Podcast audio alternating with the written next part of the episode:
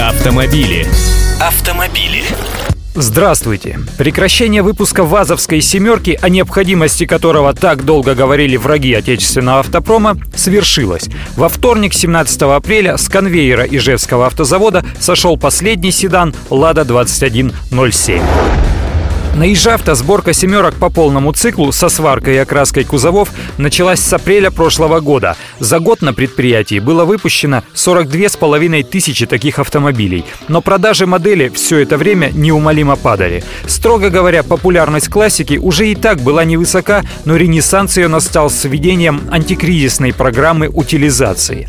Когда АвтоВАЗ объявил акцию, по которой за доплату в 99 тысяч рублей к сданному в утиль автомобилю можно было приобрести новую пятерку, все стоки были ликвидированы в миг, а сама классика стала самой продаваемой по итогам года – но дальше как отрезала, и в начале текущего года она совсем вывалилась из десятки самых продаваемых автомобилей.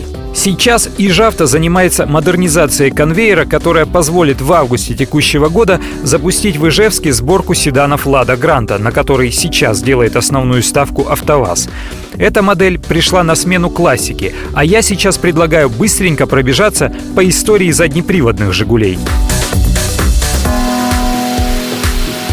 Первенцем модельной линейки Волжского автозавода стал ВАЗ-2101, русифицированный вариант Фиата 124. Его производство начали 19 апреля 1970 года, то есть ровно 42 года назад. Это была опытная партия, а товарное производство началось в августе того же года. Копейки производились до 1988 года. У модели были модификации, которые отличались объемом двигателя и элементами оформления. 11 13 был и универсал 02 С 1972 года началось производство трешек ВАЗ-2103. Внешне она была красивее, с четырьмя фарами спереди и блестящими молдингами по бокам. На панели приборов установили были часы и тахометр, а 72-сильный мотор давал ей значительное преимущество в ускорении. Тройки выпускались тоже долго, вплоть до 1984 года. Параллельно с ними появились и шестерки. ВАЗ-2106 был одним из самых массовых и популярных отечественных автомобилей, который выпускался в том числе и на том же Иш-Авто, вплоть до января 2006 года.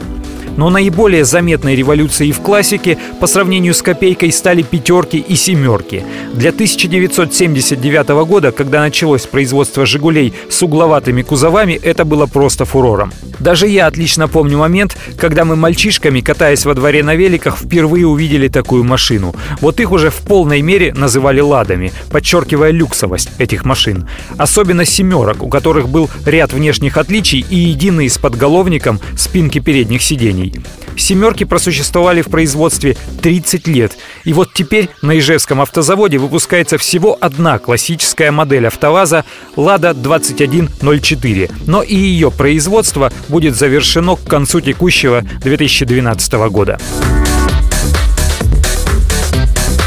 Уж и не знаю, больше радоваться тому, что наконец-то становятся прошлым давным-давно устаревшие машины, или по-стариковски вздыхать о том, что они от нас уходят. Как по-вашему, радоваться или печалиться тому, что классика сошла с конвейера? Автомобили. Автомобили.